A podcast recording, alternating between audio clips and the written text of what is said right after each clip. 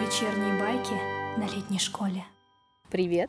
С нами сегодня Маша Антонова, она куратор мастерской добрых дел. В общем, дело было в 2013 году. Это был первый год, когда мы были на Волге и в этом лагере. И это была одна из первых ночевок, собственно, на территории.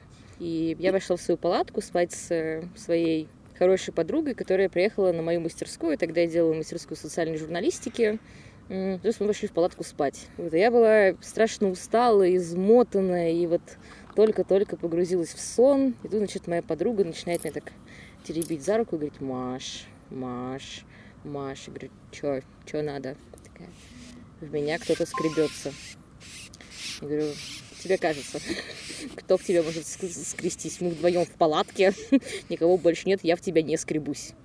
Я говорю, все, спи. Проходит минут 10, она такая, нет, меня по-прежнему кто-то скребется. Я говорю, кто? Откуда? Она такая, из-под земли. Я говорю, «Ну, Господь я говорю, кто? Она такая, как не знаю. Мне кажется, это крот. Я говорю, возможно. Я говорю, но он ничего не сделает. Он говорит, а если он сейчас проберется? Он говорит, вылезет из земли и залезет к нам в палатку. Я говорю, он не сможет пробраться в палатку. И такая, ну нет, ну все-таки давай, ну вот, вот что будет? Я говорю, дорогая моя.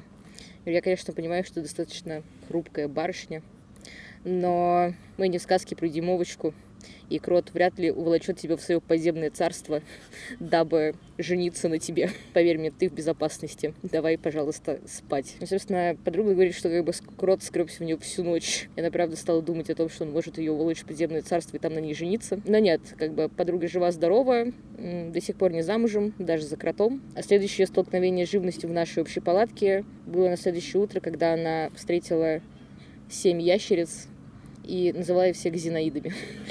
И каждое утро, пока вот подруга была со мной в лагере, она приходила и отчитывалась мне о том, сколько Зинаид сегодня утром приходила к нам в гости.